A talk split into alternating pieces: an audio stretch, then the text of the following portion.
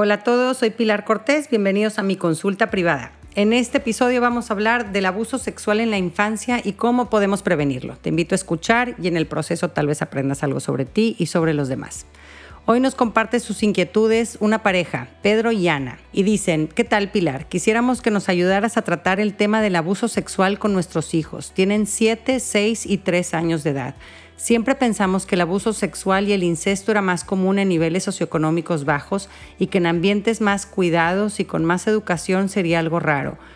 Recientemente abrieron una cuenta en Instagram en donde anónimamente mujeres de nuestra ciudad, una sociedad adinerada, comparten el abuso que sufrieron en su infancia o adolescencia. Son muchísimos los testimonios, todos de niñas de buenos colegios, y nos impresionó que en tantos casos los abusadores fueran familiares o conocidos de las niñas abusadas, abuelos, tíos, hermanos, primos. Estamos preocupados de que a nuestros hijos pueda pasarles algo así, pero se nos hace muy fuerte decirles que tienen que cuidarse de su abuelo, por ejemplo. Nuestros hijos adoran a sus abuelos y se nos hace que les meteríamos pensamientos horribles y necesarios que podrían acabar afectando esas relaciones. ¿Cómo podemos hablar con nuestros hijos y protegerlos de un abuso sexual sin hacerlos niños temerosos o desconfiados de sus seres queridos?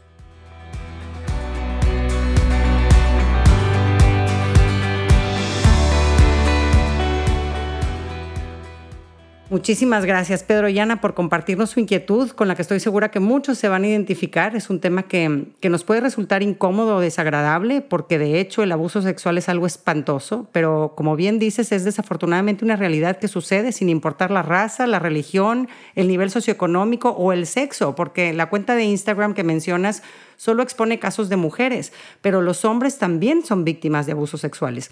Se calcula que una de cada cuatro mujeres sufre algún tipo de abuso sexual antes de los 18 años y uno de cada seis niños hombres también lo experimentan. Son menos, pero también son muchos. Así que primero vamos a definir rápidamente a lo que nos vamos a referir por abuso sexual. Eh, nos referimos a una situación en la que un niño es utilizado para la estimulación sexual de otra persona o la gratificación de un observador. El abuso puede consistir en penetración, tocamientos o incluso actos sexuales sin contacto, como exponer a los niños a, comportamientos eróticos de otras personas o a material pornográfico, enseñárselas, eso también es abuso sexual. Y sigue siendo abuso incluso si el menor no puso resistencia o dio su consentimiento. Al niño no le corresponde decidir participar o no en una actividad sexual, como no le corresponde decidir si se toma un whisky en las rocas. No es algo que se le deja a su juicio porque es nocivo para su salud y no tiene la madurez para comprenderlo. Desafortunadamente es verdad lo que mencionan en su mensaje Pedro y Ana, que en la mayoría de los casos los abusadores sexuales son conocidos o familiares del niño. Es solo un 10% de los casos reportados los agresores son extraños. Eh, el lugar más común en el abuso sexual intrafamiliar, por ejemplo, es la propia casa del niño. Eh, la mayoría de los abusadores es verdad que son hombres, aunque también hay mujeres que abusan. Eh, y no solo se trata de adultos, aunque la mayoría son adultos, pero cada vez aumenta más el número de abusadores que ellos mismos son niños. Se considera un abuso cuando hay una diferencia de por lo menos cuatro años eh, entre el que abusa y el abusado. Y la alza en estas acciones atroces son un reflejo de las consecuencias devastadoras de la pornografía, que cada vez alcanza a más niños a edades cada vez más tempranas. Monkey see, monkey do. ¿no? El niño aprende lo que se le modela, lo que ve y lo imita. Eh, en el episodio 14 de mi podcast titulado ¿Cómo puedo sanar el abuso sexual de mi infancia? Eh, menciono algunos de los casos de abuso sexual que me ha tocado ver en consulta. Eh, en donde el perfil del abusador es bastante variado, desde el entrenador de gimnasia, el chofer, el jardinero, la muchacha, el hijo de la muchacha, hasta el abuelo, el hermano, un amigo del papá, el papá de una amiga, un vecino o el pediatra. Eh, si quieren encontrar más información valiosa sobre abuso sexual infantil, les recomiendo mucho este episodio, es el 14. Pero vamos un poquito más a fondo y repasemos qué comportamientos solemos ver en un adulto que abusa sexualmente a niños. Eh, generalmente son personas que ignoran los límites eh, de los demás, los límites sociales, emocionales o físicos. O sea, eh, si hay un niño o un adolescente en el baño, entra o ignoran o juzgan al niño eh, si pone un límite como no quiero sentarme en tus piernas o no quiero quedarme a dormir en tu casa. Ay, qué malo o, qué grosero, yo tan amable, me lastimas con tu rechazo, ¿no? Buscan manipular muchas veces infundiendo culpas.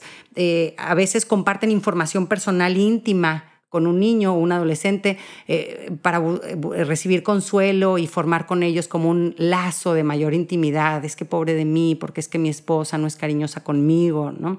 También eh, suelen insistir en el contacto físico, no solo con abrazos o cargar a los niños, sino también con cosquillas o con luchitas y, como no, que no, no respetan si el niño muestra algo de incomodidad en esa dinámica. Eh, suelen tener interacciones secretas con niños o adolescentes, eh, videojuegos por internet o mensajes de texto. Mm, algunos de estos adultos pasan mucho tiempo relacionándose con niños o adolescentes en vez de hacerlo con amigos de su edad eh, y también pasan mucho tiempo solos con un solo niño. Eh, y, hacen como muchos esfuerzos por ganarse la confianza del niño y de los papás, ¿no? Son extremadamente amables, regalos, favores, dinero, salidas especiales, ¿no? Es lo que se conoce como grooming, ¿no? Cuando el depredador prepara el camino para la actividad sexual más adelante, ¿no? Forma una amistad, un lazo, esto es progresivo, es paciente, es lento, ¿no? Y va compartiendo secretos, lo empieza a abrazar cada vez más, ¿no? Eh, estas personas que se excitan sexualmente cometiendo crímenes sexuales suelen vivir una doble vida o una vida oculta de la oficial, ¿no? entre comillas, oficial. Esta doble vida hace que el individuo no sienta remordimiento ni asuma responsabilidad de sus actos criminales o mucho menos que busque ayuda para sanar. Eh, una persona con un trastorno pedófilo que abusa sexualmente de niños eh, suele tener pocas o ninguna amistad con adultos de su edad o, si tienen algún amigo de edad similar, muestran, estos amigos son, muestran comportamientos similares eh, de los que hemos eh, mencionado. ¿no?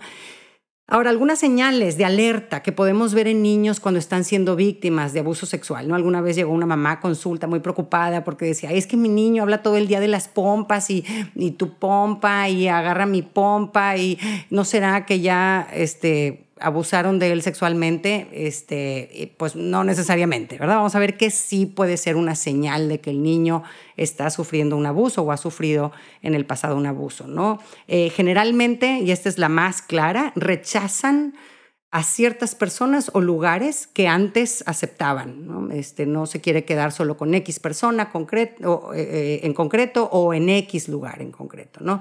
Eh, un niño que está sufriendo un abuso suele tener un cambio notorio de conducta, está más irritable, llora con facilidad, eh, se le ve más retraído, algunos se muestran eh, más a la defensiva ante el contacto físico.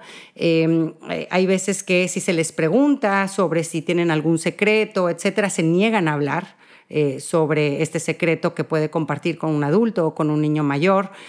si dibujan o escriben o juegan, a veces surgen eh, comportamientos o imágenes sexuales inapropiadas a su edad. Eh, muchos tienen regresiones en su conducta, vuelven a, hacerse pipí en la cama. Eh, estos niños a veces muestran nuevos comportamientos, lenguaje o conocimientos sexuales que no corresponden a su edad y piensan en sí mismos o en su cuerpo como repulsivo, sucio o malo. Y hay algunas veces, es poco común, pero eh, hay veces que tienen signos físicos de abuso sexual. Son más raros, pero, pero pueden incluir, por ejemplo, dolor, sangrado, secreción o otro trauma físico en los genitales. ¿no? Y antes de pasar a nuestros puntos prácticos, quisiera mencionar algunos de los errores más comunes relacionados con el abuso sexual infantil, en dónde estamos fallando eh, para prevenir este, este tema. Y, el primero, hay, hay una, digo, y se relaciona con su preocupación de Pedro y Ana de que sus hijos no tengan imágenes del abuelo abusando de ellos, ¿no? Y esto eh, em, tiene que ver con cómo influenciamos en la percepción del niño haciéndole preguntas sugerentes en forma repetitiva. O sea, eh, en juicios en Estados Unidos se dieron cuenta de que la forma en la que estaban interrogando a los niños eh, que habían declarado un abuso sexual o que se sospechaba que habían sido abusados sexualmente, eh, en la forma en la que les preguntaban, estaban sembrando en sus cabezas imágenes que con el tiempo, después de mucha repetición, acababan estos niños creyendo que eran ciertas cuando no eran, ¿no? Por ejemplo, ¿es cierto que tu profesor te pidió que te sentaras en sus piernas y metió su mano por debajo de tu falda? ¿no? Este tipo de preguntas gráficas, repetitivas, forman lo que se conoce como memorias creadas, ¿no? Así que con el tiempo el niño cree realmente que la imagen que puede ver en su mente sí sucedió, porque la ve en su mente, se la imaginó, pero él, él la ve ahí, ¿no? Y lo que es más sorprendente es que el niño presenta los síntomas de estrés postraumático como si en verdad hubiera sufrido ese abuso. Eh, así que como mencionan en su mensaje Pedro y Ana, no queremos que mi hijo tenga una imagen de su abuelo tocando su pene, por lo que no le voy a preguntar, oye, abuelo, ¿te ha tocado tu pene? Pues, automáticamente en ese momento tu hijo va a crear una imagen en su mente donde abuelo lo está tocando en forma inapropiada, ¿no? Así que hay que cuidar eh, que con nuestras preguntas no estemos sembrando imágenes de abuso. Eh, otro error que cometemos es escuchar y creerle más al agresor que a la víctima. Eh, los perpetradores generalmente minimizan, racionalizan o niegan rotundamente las acusaciones del niño que abusaron, ¿no? Y lo van a hacer eh, de una forma extremadamente convincente, pero, pero ya tenemos décadas de experiencia en estudios sobre este tema y todo nos indica que la vasta mayoría de las acusaciones, cerca del 95%, son ciertas. Eh, realmente un niño no es que vaya a obtener un beneficio de una acusación así, más bien arriesga mucho si se atreve a contarlo, ¿no? Las víctimas eh, te van a hablar de su verdadero dolor, de, de, las víctimas vamos a comprender las manipulaciones y seducciones utilizadas por el abusador. No ganamos nada enfrentando o buscando respuestas del supuesto agresor. Otro error que cometemos es subestimar la existencia del abuso sexual en nuestra sociedad. Como bien dicen Pedro y Ana, creemos que esto no sucede en nuestro círculo cercano y no es así. Si bien la mayoría de las personas no somos abusadores sexuales, existe una minoría que está lastimando a nuestros niños y cualquier negación de esta realidad lo único que hace es abrirles camino a los perpetradores para que sigan lastimando en la oscuridad, en lo secreto y mantengan su crimen oculto. Otro error es creer que una persona que ha abusado sexualmente puede corregir su error fácilmente, ¿no? Si, si, si ya si se lo está proponiendo, ya no lo va a volver a hacer, o pudo haber sido una situación de una vez, seguramente no va a volver a pasar, ¿no? Tuve un caso en consulta donde la hija fue abusada por su papá y años después esta hija dejó al cuidado de su papá a su propia hija. Pues ¿cómo crees que este señor cuidó a su nieta? Por supuesto que abusó de ella no es gripa. ¿no? Eh, y, si bien hace 30 años se creía que una vez pedófilo, siempre pedófilo, eh, ahora tenemos nueva información y tratamientos que, que nos permiten mirar con optimismo la, la sanación de estos desórdenes sexuales. Eh, Paul Fedorov es director de la Clínica de Comportamientos Sexuales en el Centro de Salud Mental de Ottawa, The Royal. Eh, al cual se le otorgó el premio máximo de la Asociación Psiquiátrica Americana, principalmente por sus técnicas revolucionarias para evaluar y tratar personas con desórdenes sexuales. Y Fedorov asegura que en los últimos 15 años la tasa de delitos de los agresores sexuales tratados en la clínica de comportamientos sexuales bajó prácticamente a cero. Así que hay esperanza, es posible romper esta espiral destructiva de abuso que genera más abuso y se ramifica como cáncer. Lo único eh, que se requiere es reconocer que se tiene un problema y poner la voluntad a trabajar para sanar. Otro error que cometemos en cómo manejamos los temas sexuales es cuando el abusador es un familiar. Algunas familias cometen el gravísimo error de encubrirlo para proteger la buena imagen de la familia ante la sociedad. No, no es un tema de buscar venganza, es un tema de protección de la infancia y de lealtad a nuestro hijo abusado. Si denunciamos, ayudamos a prevenir futuros abusos a otros niños. Podemos perdonar a la persona que lastimó a nuestro hijo, no guardarle rencor y desearle el bien, pero no es seguro que, que esté libre sin una supervisión o un tratamiento. ¿no? Además, imagínate lo que siente un niño cuando sus papás siguen encubriendo a su ofensor. Y otro factor que nos entorpece tremendamente en temas de prevención de abuso sexual es la ignorancia terrible de los papás sobre temas de sexualidad. Eh, por lo que hacen del tema un tabú. ¿no? Somos una generación que creció sin respuestas y ahora que nuestros hijos están expuestos a tanta información y tiene tantas preguntas, no tenemos ni idea de qué contestar. Eh, no hay nada más dañino que un tabú entre un niño y sus papás. Los tabúes nos aíslan, nos hacen sufrir en soledad. El secretismo sobre temas sexuales que se viven en tantas familias muchas veces es el territorio perfecto para que hayan abusos. En mi página pueden encontrar un taller para papás de hora y media para ayudarlos a hablar de sexualidad con sus hijos con naturalidad y con información de calidad porque estamos realmente sin armas en esta generación y necesitamos eh, eh, entrenarnos en este tema para poder abrir ese canal con nuestros hijos.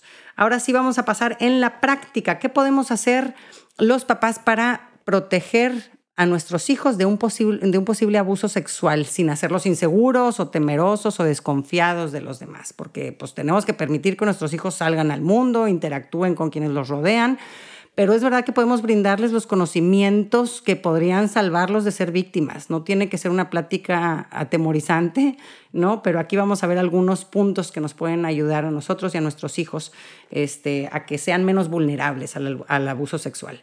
Eh, número uno, Haz del tema de la sexualidad una conversación natural, abierta y en positivo, desde chiquitos, alrededor del año, cuando se empiezan a descubrir que debajo de su panzota tienen un pene o una vulva. Nombra la parte con naturalidad, deja que la vea, que la toque. Eh, si respondemos diciendo, no, fúchila, cochino, el niño desde muy temprana edad va aprendiendo si los temas sexuales son algo de lo que se puede hablar en casa o no, si es algo bien visto en casa o no. Así que usa palabras reales para referirte a todas sus partes de su cuerpo con mucha naturalidad. Así como le enseñas cuál es la nariz y cuál es el pie, también enséñale cuál es el pene, el ano, los testículos, los pechos. Si un niño se siente cómodo usando estas palabras y saben lo que significan, pueden ayudarlo a hablar claramente si algo, si algo inapropiado sucede. Eh, y asegúrate de que la primera información de que tu hijo reciba sobre el cuerpo humano sea de ti y desde el amor, en positivo. No quieres que lo primero que escuche tu hijo sobre sexualidad sea pornografía, abuso, violación. ¿no? En el episodio 21 de mi podcast titulado Errores y aciertos en la educación sexual puedes encontrar una guía para mantener este canal abierto con tu hijo desde una perspectiva saludable, bonita, de amor.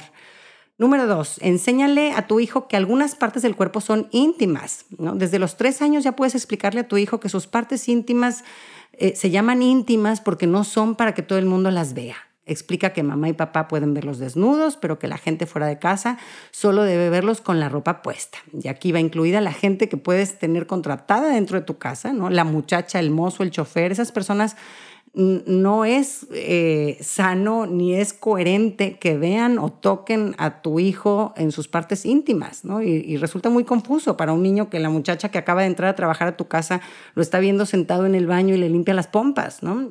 Eh, explícale que el doctor puede verlo sin ropa porque mamá y papá están ahí con ellos mientras él está revisando su cuerpo, ¿no? Y, ayudarlo a promover la autonomía de, tu hijo para ir al baño, para vestirse, para bañarse.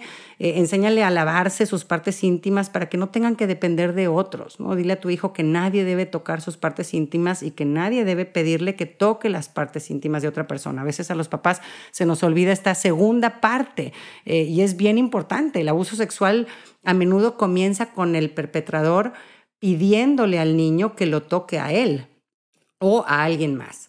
Número tres, empodera a tu hijo sobre su propio cuerpo. Reconócele eh, el poder que tiene su hijo sobre su cuerpo para poner límites. No los acostumbres a tener muestras de afecto con las que se sientan incómodos. Y respeta, por ejemplo, cómo prefieres saludar a otros adultos. No lo obligues a dar un abrazo fuerte o un beso. Dale un abrazo a mi amiga, ¿no? Pero pues si, si no la conoce, ¿no? Nuestras expresiones corporales deberían de ir de acuerdo a nuestros lazos afectivos.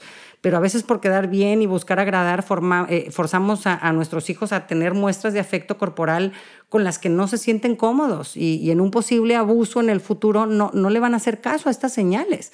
Eh, está bien si tu hijo se siente cómodo saludando así con su manita desde lejos y, y le hace bien que vea que tú respetas eso. ¿no? Número cuatro, explícale a tu hijo la diferencia entre un secreto bueno y un secreto malo. Esto yo creo que es de lo más importante, ¿no? Un secreto bueno es algo que escondes por un tiempo, pero después se lo vas a decir a esa persona, le va a hacer una sorpresa, le va a dar felicidad, tipo un postre, un regalo, una fiesta de cumpleaños, etcétera, ¿no? Un secreto malo es cualquier cosa que me hace sentir sucio, incómodo o, con miedo. Los adultos que le piden que le diga mentiras a sus papás, a un niño o que guarde secretos malos, son personas peligrosas que quieren hacerte daño. ¿no? Entonces dile a tu hijo que no guarde secretos sobre su cuerpo. La mayoría de los perpetradores le van pidiendo al niño poquito a poquito que vaya guardando secretos, poco a poco, de cosas insignificantes, como este va a ser nuestro secreto, que nos vamos a ver en este escondite a platicar. ¿no? En algún momento tuve en consulta a una mamá que eh, cuando estaba teniendo esta plática con sus hijos, así casual, estaban a la hora de la comida y les dice, oigan, pues acuérdense, este, nunca eh, nos guarden secretos, si alguien les pide que guarden un secreto, mm, eh, eso puede ser peligroso, etcétera, ¿no? Y que en ese momento vea ahí sí la carita de su hijo como con ah, con sonrisita y dijo, híjole, ahora sí, aquí hay algo, ¿no? Y, este, y poco a poco este niño dijo, bueno, pues es que, pero, pero le costaba el niño, ¿no? Dice, y, la mamá decía, no, y yo te prometo que no te voy a regañar y cuéntame y qué, y, y le empezó a contar, le dijo, bueno, pues es que el otro día salí afuera y pues se apareció este vecinito, ¿no? El niño tenía nueve años, el vecinito de 17 y pues me dijo que si nos íbamos a, este, a un lugarcito por allá y entonces ahí platicamos y pues me dijo que, que, edad tenía yo, le dije que nueve y entonces me dijo, ay, entonces ya tienes edad de tener un Big Brother. Y pues como que un Big Brother, este, pues sí, es alguien que es un poquito más grande que tú, pero pues te, te va ayudando a, a, explicarte cosas de la vida que tú todavía no sabes o no sé qué, ¿no? Y entonces que este niño muy lindo le decía, ay, pues pues yo tengo a mi papá, ¿no? Este, le decía a este niño, no, tiene que ser alguien más chavo, ¿no? Entre los 17 y los 20 años, ¿no? Y pues en la privada solamente había él de esa edad, ¿no? Entonces, yo puedo ser tu Big Brother y ese va a ser nuestro secreto, no se lo cuentes a nadie, ¿no? Este, eso es el inicio de un grooming, ¿no? Ahí estaba empezando, en efecto, después con el tiempo se dieron cuenta que en esta familia, pues habían muchos problemas y demás.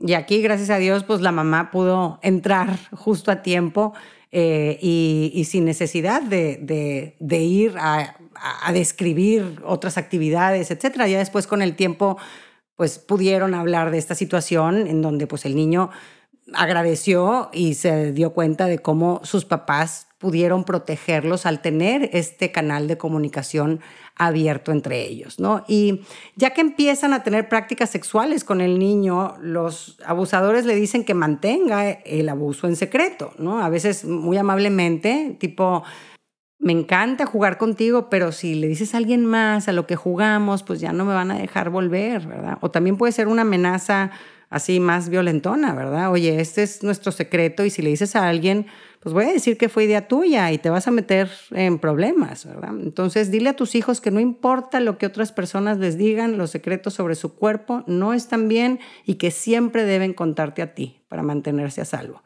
Número cinco, explícale a tu hijo que el contacto físico que se pudiera dar en estos secretos malos eh, podría hacerle cosquillitas o sentirse rico.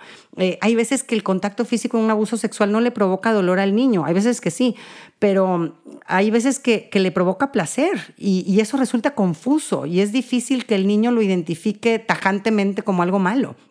Así que en vez de usar caricias malas, que a veces eh, anda por ahí este término, podemos enseñarle a nuestros hijos el término caricias secretas, ¿no? que son las que suelen ir incluidas en los secretos malos. Número seis, enséñale a tu hijo cómo salir de situaciones incómodas o peligrosas. A algunos niños les cuesta trabajo decir no a las personas, especialmente a niños mayores o adultos. Entonces pueden ahí actuar alguna situación en donde se sientan incómodos y qué pudiera decir. Le puedes decir a tu hijo que está bien, decirle a un adulto que tiene que irse si algo no le está gustando de lo que está sucediendo y ayúdalo a encontrar las palabras para, para zafarse de situaciones incómodas. Puede ser un me tengo que ir urgentemente al baño o me tengo que ir porque me están esperando. También puedes poner una palabra clave con tus hijos que puedan usar cuando se sientan inseguros y, quieran que los recojas de algún lugar. A partir de, los cinco o seis años puedes acordar con tus hijos una palabra clave que puedan usar eh, si en algún momento se sienten inseguros o, incómodos o identifican que alguien hace algo inapropiado Puede ser tengo dolor de oído o me pican los pies, ¿no? En cualquier cosa ahí que les funcione. Número 8, dile a tus hijos que nunca se va a meter en problemas contigo si te cuenta un secreto sobre su cuerpo y que siempre le vas a creer a él. ¿no? Los niños no suelen inventar que alguien los tocó inapropiadamente, como dijimos.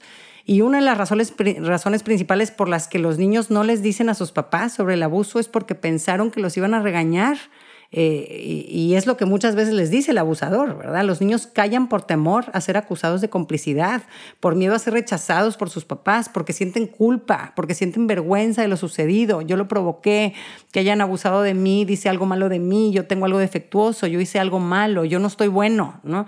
Y si en efecto los papás del niño tienen un estilo autoritario y punitivo en vez de receptivo y y, abierto al diálogo, las probabilidades de que el niño no sea sincero con los papás es muy alta. Estos niños ya están acostumbrados a sufrir en soledad, eh, a que no les sirve de nada compartir sus emociones con sus papás y que tienen que arreglárselas solitos. ¿no? En el episodio 16 titulado Mi hijo no me cuenta nada, hablamos más a fondo de cómo ayudar a nuestros hijos a que se sientan cómodos compartiéndonos sus cosas personales. Así que dile a tu hijo que independientemente de lo que, de lo que pase, cuando te cuenten algo sobre seguridad o secreto, sobre su cuerpo, nunca lo vas a rechazar, ni a castigar, ni a regañar. Número nueve, dile a tu hijo que estas reglas se aplican también con personas que conoce, incluso con otros niños eh, o familiares. Mamá, y mamá y papá pueden tocar tus partes íntimas cuando te limpiamos o si necesitas crema, pero nadie más debe tocarte ahí. Ni amigos, ni tías o tíos, ni profesores, ni entrenadores, ni sacerdotes aunque te caigan bien, no deben tocar tus partes íntimas. Apuntas al hecho, no dices el nombre de la persona, ¿verdad? Este no es necesario, eh, pero eh, apuntamos a la acción. Y número 10, asegúrale a tu hijo que si te confiesa un secreto, lo sabrás manejar de una forma pacífica. Muchos niños tienen miedo de las consecuencias que, que su confesión pueda tener en el agresor o, o, en su familia. Los niños no quieren que se rompa su familia, no quieren peleas, no quieren violencia, ni siquiera quieren venganza, ¿no? Y muchas veces deciden callar para evitar conflicto. Por eso los niños que tienen papás explosivos o peleoneros no suelen confiarles muchas cosas por miedo a su reacción descontrolada.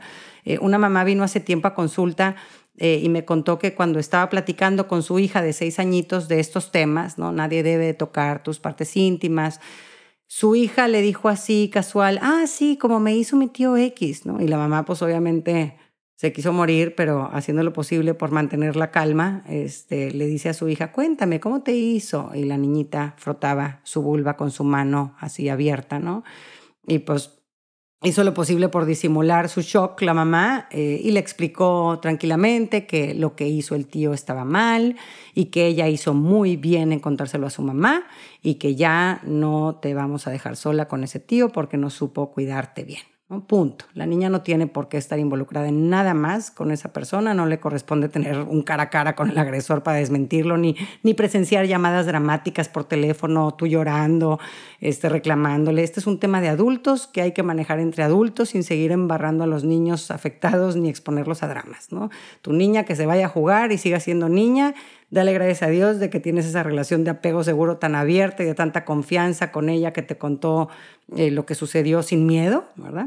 Y sigan teniendo esa conversación abierta y esas experiencias presentes, ¿no? Entre, entre los papás y, y, el hijo que tuvo una experiencia así, ¿no? Cuando un niño siente el apoyo y la protección de sus papás en un tema de abuso, las consecuencias no llegan a ser ni la mitad de destructivas como las que experimentan cuando viven estos abusos en soledad y, en forma prolongada en el tiempo.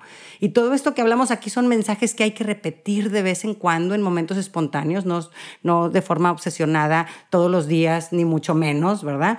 Este, eh, pero es verdad que una sola conversación no suele ser suficiente. Entonces sí, de vez en cuando necesitamos ciertos recordatorios. Lo puedes hacer a la hora del baño, o cuando lo llevas al pediatra, o cuando tus hijos andan corriendo encuerados en el jardín mientras les echas manguerazos, o vistiéndose en la mañana, ¿no? Pero hay que estar repitiéndolo de vez en cuando para mantenerlo fresco. ¿no? Muchas gracias por escucharme. Espero que estas reflexiones nos ayuden a todos a proteger la infancia de nuestros niños. Eh, enseñamos a nuestros hijos todo tipo de formas de mantenerse a salvo. Les enseñamos a estar atentos a la estufa caliente, a no machucarse los dedos con el cajón. Les enseñamos a, a cruzar la calle. Pues así igual no dejemos de lado la enseñanza de cómo mantener la seguridad del cuerpo. Si te sirvió esta información, compártela con más gente y sigue mi podcast donde cada semana aprendemos cosas nuevas sobre paternidad, salud mental y matrimonio. Un abrazo a todos.